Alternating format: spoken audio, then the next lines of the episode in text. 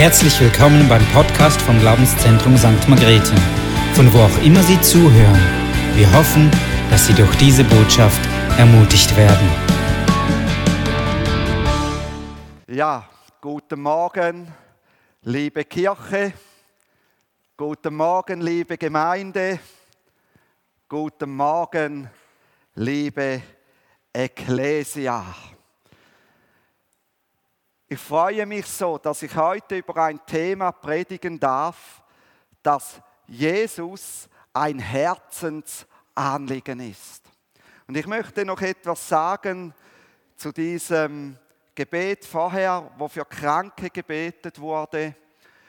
Im Matthäusevangelium heißt es, dass Jesus die Menschen von allem dem heilte, was sie quälte. Also wenn du heute hier bist und es quält dich etwas, dann darfst du wissen, Jesus heilt dich von dem, was dich quält, was es immer auch sei. Es ist nicht nur Rückenschmerzen oder so etwas, es können wirklich niederdrückende Gedanken sein, es kann die Psyche sein, es kann, können sonst Nöte sein, die ich jetzt nicht kenne, aber Jesus möchte von dem heilen, was dich quält. Ja, und ich bin so froh, Jesus ist heute hier in seiner Gemeinde, wo zwei oder drei in seinem Namen versammelt sind, da ist er mitten unter ihnen. Und in dieser Predigtserie, die wir jetzt starten, geht es um eine starke Kirche. Eine Kirche besteht aus Menschen wie du und ich. Sie besteht aus Menschen, die an Jesus Christus glauben und ist offen für interessierte Menschen. So ist jeder, der in diesem Saal ist oder jeder, der am Livestream zuschaut, herzlich willkommen. Dass es Gemeinden gibt, haben wir Jesus Christus zu verdanken. Er hat die Gemeinde vor 2000 Jahren ins Leben gerufen mit den Worten, die wir in Matthäus 16, 18 lesen. Ich werde bauen meine Gemeinde, sagt Jesus dort zum ersten Mal, meine Ekklesia, und die Pforten des Totenreiches werden sie nicht überwinden. Dank ihm treffen sich jetzt seit bald 2000 Jahren Menschen an verschiedenen Orten auf dieser Welt in Gemeinden. Und wir haben so viele Glaubensgeschwister, die uns vorausgegangen sind in diesen 2000 Jahren, dass ich gespannt bin, wer wir da im Himmel alles antreffen werden. Und alle diese Gemeinden zusammen ergeben die Gesamtgemeinde oder die Universalgemeinde, wie es oft heißt, die von Jesus Christus gebaut wird. Keine Person jedoch, die nicht in eine Ortsgemeinde geht, gehört zur Gesamtgemeinde. Das ist ganz wichtig, dass wir das verstehen. Schauen wir in die Geschichte, dann sehen wir, dass keine äußeren Umstände keine Verfolgung, kein Krieg, keine Seuche, keine Hungersnot, noch sonst irgendetwas die Gemeinde in diesen 2000 Jahren aufhalten konnte. Wurde irgendwo eine Gemeinde vor Ort geschlossen, entstanden an anderen Orten wieder fünf neue Gemeinden. Immer mehr Menschen, auch heute auf dieser Welt, finden zu Jesus und so entstehen auch neue Gemeinden. Jeden Tag entstehen neue Gemeinden in dieser Welt. Wie eine Kirche vor Ort stark bleibt, das entdecken wir in den nächsten fünf Predigten. Und heute geht es um die Merkmale einer starken Kirche vor Ort. Und das erste Merkmal einer starken Kirche vor Ort ist, dass die Menschen dort, die aus allen Nationen kommen, ihre Identität in Jesus Christus haben. Wenn wir in den Epheserbrief gehen und die ersten drei Kapitel im Epheserbrief lesen, dann fällt auf, wie sehr das betont wird. In Jesus sein, in Jesus Christus sein, in ihm sein. Das wird dort mehrmals beschrieben, mindestens 15 Mal. Und es geht in diesen drei Kapiteln um die Gemeinde, die aus Menschen besteht, die in Christus zu einem neuen Menschen wurden. Und die Nationalität, und das freut mich so, spielt dabei keine Rolle. So lesen wir in Epheser 2, 13 und 15, wenn wir diese zwei Verse so zusammenfassen, in Christus Jesus werden Juden und Nichtjuden zu einem neuen Menschen geschaffen. Sie werden zu einer neuen Einheit geschaffen. Die Menschen einer starken Kirche haben ihre Identität in Jesus, der sie erlöst hat durch sein Blut und ihnen die Sünden vergeben haben, hat. Die Menschen einer starken Kirche vergessen das nie, dass Jesus ihnen die Sünden vergeben hat. Sie haben Zutritt zu dem Vater im Himmel, sie haben den Heiligen Geist, sie haben Zutritt zu jedem geistlichen Segen und, und, und. Der Epheserbrief zählt so vieles auf. Sie gehören zur Gemeinde, die von Christus geliebt ist, wie eine Braut und für dich Jesus sich selbst hingegeben hat. Und so können wir in Epheser 5, 25 lesen, Christus hat sein Leben hingegeben für seine Braut, für die Gemeinde.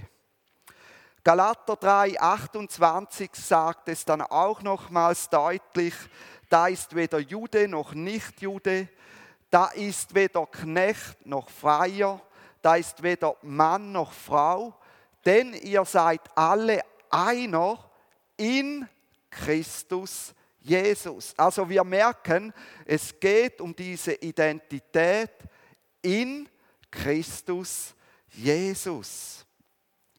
Nationalität, sozialer Status und Geschlecht spielen keine Rolle, denn in Christus ist jeder Mensch gleichwertig. Eine Gemeinde ist dann stark, wenn Menschen ihre Identität in Jesus Christus haben und nicht in ihrer Nationalität, nicht in ihrem sozialen Status und nicht in ihrem Geschlecht. Und wenn das eine Kirche begreift, hey, meine Identität ist in Jesus, dann wird sie stark sein, dann wird sie gewappnet sein für alles.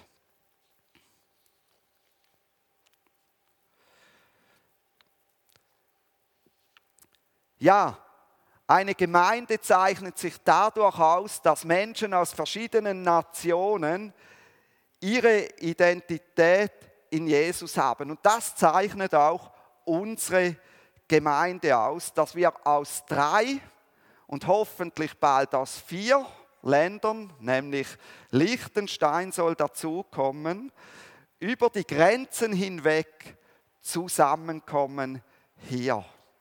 Wir freuen uns an Glaubensgeschwistern aus Afrika, aus Amerika, aus Asien, aus Australien und an Glaubensgeschwistern, die aus anderen Ländern von Europa kommen. Hey, schön bist du hier bei uns.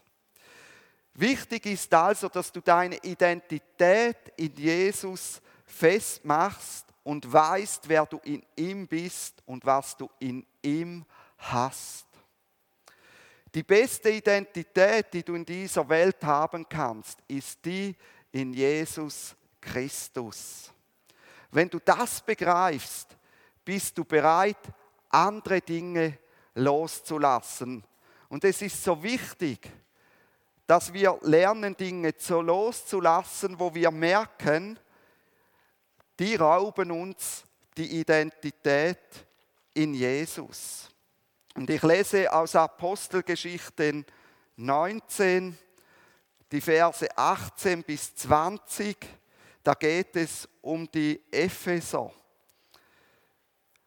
Und viele von denen in Ephesus, die gläubig geworden waren, kamen und bekannten und erzählten ihre Taten. Die sind gekommen und haben gesagt, hey, da habe ich in Sünde gelebt und da, aber ich bringe das zu Gott.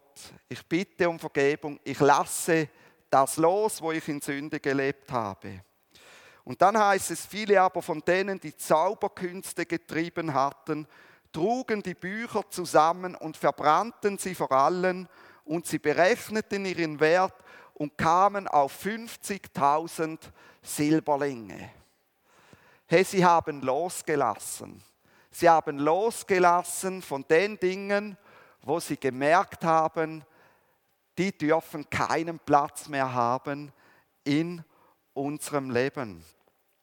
Wenn du Jesus noch nicht kennst, kann ich dich nur ermutigen, lade Jesus ein, lerne ihn kennen. Sage in einem Gebet, Jesus, du darfst in mein Leben kommen. Sage ihm, Jesus, ich lade dich ein, ich will dich besser kennenlernen. Verbringe Zeit mit ihm und lese die Bibel, zum Beispiel den Epheserbrief, und du siehst, was du in ihm bist und was du hast.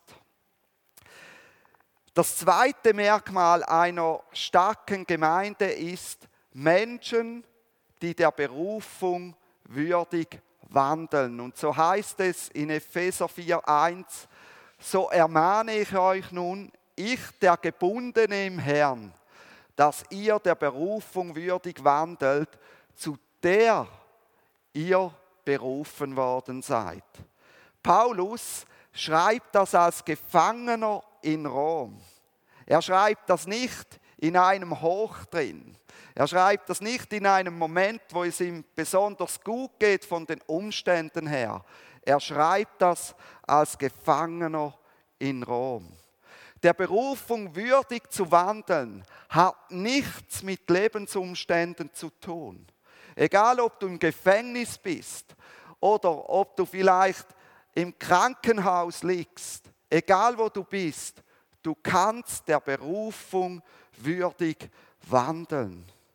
Zuerst ist es einmal wichtig zu sehen, dass wir von Gott durch Jesus berufen worden sind. Dort, wo Jesus am Kreuz gestorben ist, hat Gott mit ihm die Menschen gerufen und hat gesagt, hey, ich rufe euch zu mir. Wer hört auf diesen Ruf? Nicht wir haben Gott berufen, sondern er hat uns berufen. Er hat uns erwählt. Und das ist Menschen in einer starken Kirche bewusst. Er hat uns erwählt in Christus. Eine starke Kirche besteht aus Menschen, die begriffen haben, dass der allmächtige Gott, der Schöpfer von Himmel und Erde, der Alleskönner und der Beste in jedem Gebiet aller Zeiten sie berufen hat und nicht umgekehrt sie ihn. Eine starke Kirche besteht aus Menschen, die begriffen haben, es ist ein Geschenk und es ist ein Vorrecht, mit diesem Gott zusammen zu sein. Sie haben das nicht verdient. Menschen, die verstehen, er hat uns zu seinen Kindern gemacht und er hat uns zuerst geliebt. Epheser 5, 1 bis 2. Er hat uns zuerst geliebt. Hey, wir sind in Christus würdig gemacht. Wir sind in Christus gerufen worden, in die Gegenwart Gottes zu treten und seine Kinder zu sein. Er hat uns gerufen. Er hat uns würdig gemacht. Er hat uns herausgerufen. Ecclesia bedeutet die Herausgerufenen. Er hat uns herausgerufen aus dem Reich dieser Welt in sein Königreich hinein. Dieses Verständnis der Berufung ist die Grundlage dafür, der Berufung würdig zu wandeln. Wie wir als Kinder Gottes würdig wandeln, das wird in den Kapiteln 4 bis 6 vom Epheserbrief ganz praktisch beschrieben. Das könnt ihr mal nachlesen. Dabei wird nebst, also nebst dem würdigen Wandel in der Gemeinde auch der würdige Wandel im Alltag, also auch außerhalb der Gemeinde beschrieben. Angesprochen werden ganz konkret der würdige Wandel in der Freizeit, in der Ehe, in der Familie, am Arbeitsplatz. Also Christsein beschränkt sich nicht nur auf die Gottesdienste oder die Versammlungen von den Gläubigen. Dieser würdige Wandel zeigt sich in einer neuen Gesinnung, die sich im Umgang auswirkt. Würdig wandeln meint so zu leben, dass es Gott ehrt, ihm entspricht, der uns berufen hat. In Epheser 4, 2 bis 3 zeigt sich nun, wie sich dieser würdige Wandel in der Gemeinde unter den Glaubensgeschwistern ausdrückt. Also hier heute am Sonntag, aber auch in der Kleingruppe unter der Woche oder wenn wir uns sehen. Da heißt es, wir sollen der Berufung würdig wandeln, indem wir mit aller Demut und Sanftmut mit Langmut einander in Liebe ertragen. Hoi, das klingt schwer, oder? Das klingt nach Arbeit. Und wir eifrig bemüht sind, die Einheit des Geistes zu bewahren durch das Band des Friedens. In Demut und Sanftmut ertragen wir einander in Liebe mit Geduld, mit Langmut. Wir erheben uns nicht über den anderen. Wir bemühen uns eifrig, die durch den Heiligen Geist gewirkte Einheit zu bewahren, indem wir Friedensstifter sind. Eine starke Kirche besteht aus Menschen, die den Ruf Gottes verstanden haben und so leben und miteinander umgehen, dass sie Gott ehren.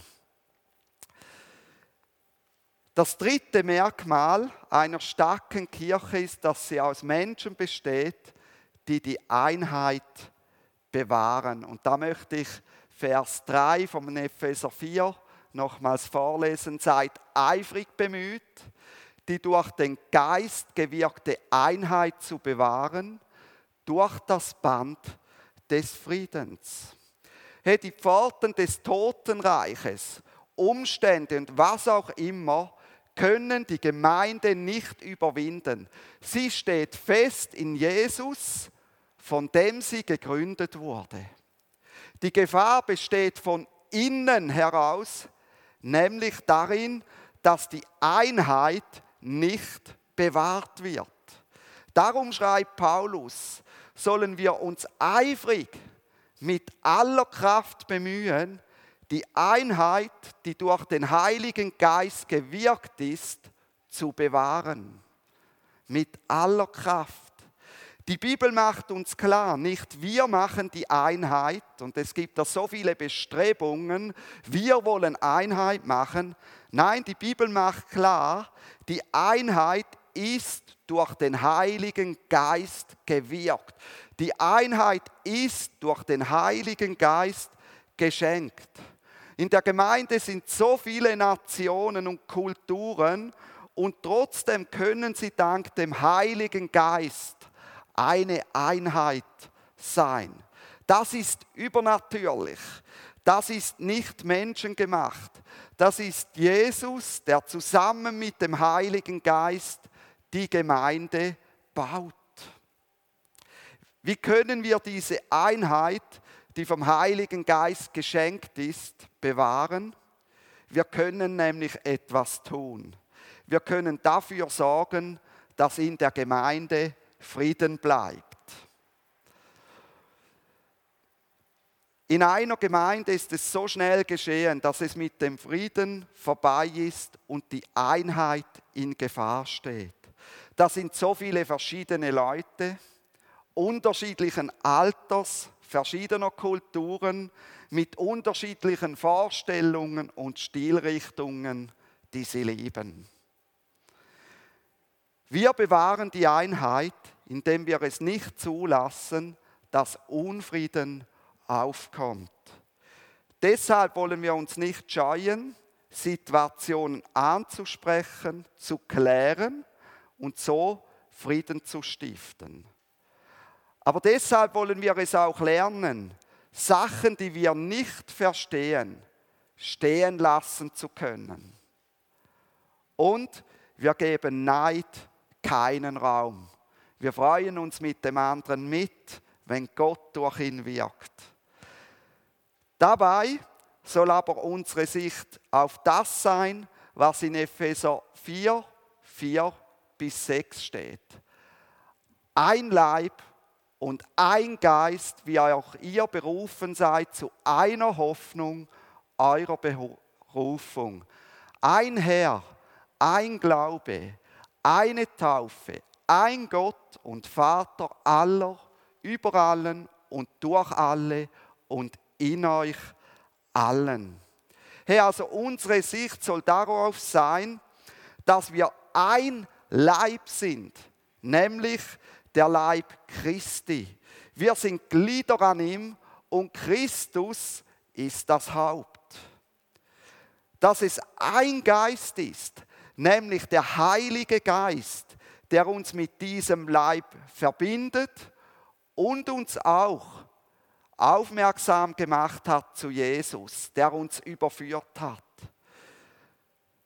Dass wir eine Hoffnung haben, nämlich, dass Jesus wiederkommt, um diese Braut, seine Gemeinde zu holen. Dass es ein Herr ist, nämlich Jesus, der uns würdig gemacht hat, vor Gott zu treten. Dass es ein Glaube ist, nämlich das Vertrauen zu Jesus Christus, das uns rettet. Dieser Glaube allein rettet uns und niemand sonst rettet uns außer Jesus. Dass es eine Taufe ist, nämlich die Wassertaufe, in der ich mich zu Jesus Christus als Herrn bekenne, der mein Leben bestimmen darf.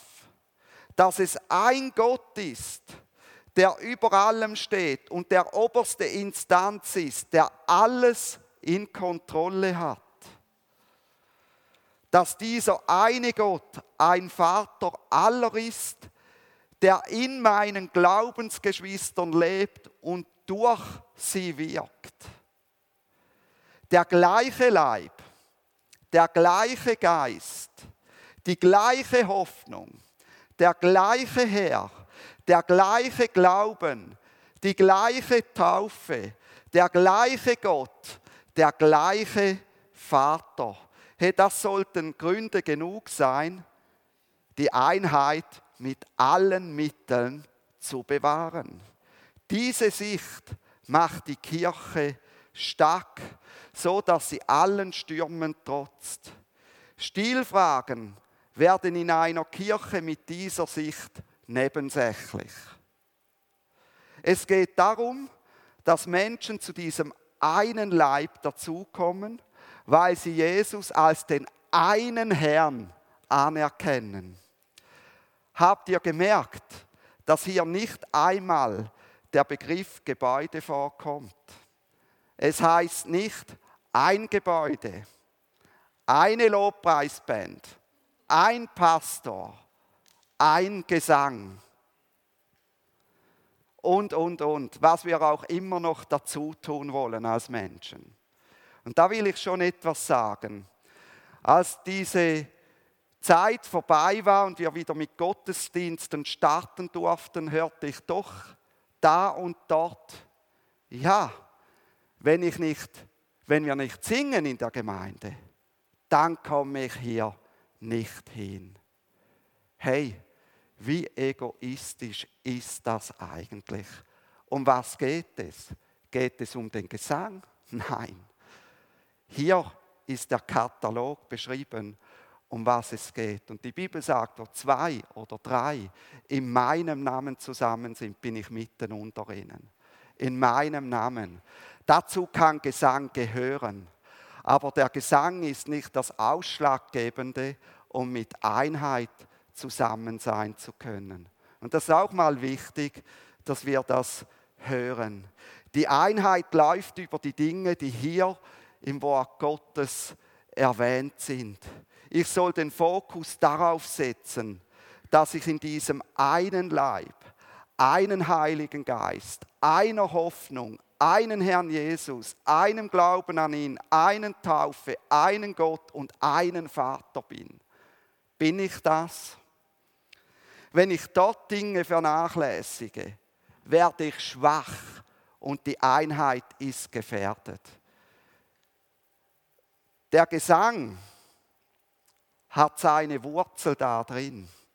Wenn ich da etwas vernachlässige, dann mache ich plötzlich etwas an diesem Gesang fest. Eine starke Gemeinde besteht aus Menschen, die verstanden haben, dass es um einen Leib, einen Heiligen Geist, einen Herrn Jesus, einen Glauben an ihn und so weiter geht. Ich möchte zusammenfassen. Die Merkmale einer starken Kirche sind, erstens, die Menschen haben ihre Identität in Jesus. Zweitens, die Menschen wissen sich als Berufene Gottes und wandeln dieser Berufung würdig. Drittens, die Menschen bewahren die geistgewirkte Einheit. Ich bitte das Lobpreisteam, nach vorne zu kommen. Welcher dieser Punkte, die hier aufgelistet sind, musst du in deinem Leben angehen? Ist es die Festigung deiner Identität in Jesus? Ist es der Berufung würdig zu wandeln, weil du sagst, ja Jesus, die Identität irgendwie schon, aber ich möchte trotzdem irgendwie noch so leben, wie ich will? Ist es die geistgewirkte Einheit zu bewahren, dass du merkst, hey, du torpedierst diese Einheit immer wieder? Prüfe dich vor Gott und entscheide dich mit allen drei Punkten zu einer starken Kirche beizutragen, von der Menschen angezogen werden und Jesus kennenlernen. Hey, mache mit mir, wenn du das willst, anhand des Epheserbriefes, insbesondere von Epheser 4, 1 bis 6, folgendes Bekenntnis. Ich lese es mal vor. Ich suche meine Identität in Jesus Christus. Ich bin von Gott berufen und wandle dieser Berufung würdig. Ich bewahre die geistgewirkte Einheit mit aller Kraft. Und wenn du sagst, hey, dieses Bekenntnis, das aus dem Epheserbrief kommt, das will ich unterstützen und da will ich ein Teil davon sein und ich will danach handeln, dann spreche es doch jetzt laut mit mir mit und los. Ich suche meine Identität in Jesus Christus. Ich bin von Gott berufen und wandle dieser Berufung würdig. Ich bewahre die geistgewirkte Einheit mit aller Kraft. Hey, wenn du heute hier bist und du hast Jesus noch nie in dein Leben eingeladen, dann möchte ich dir jetzt die Möglichkeit dazu geben, auch wenn du vor dem Bildschirm zuschaust. Wenn du sagst, hey, ich möchte heute Jesus in mein Leben einladen, dann halte doch die Hand hoch. Einfach als Bekenntnis zu Jesus, wenn du sagst, ich lade ihn heute ein. Ich möchte noch ein Gebet sprechen. Jesus, ich danke dir dass du die Gemeinde ins Leben gerufen hast, um ein Licht und ein Rettungsschiff in dieser Welt zu sein. Danke für die Menschen, die jetzt die Hand gehoben haben und sich auf den Weg gemacht haben, um dich kennenzulernen. Amen.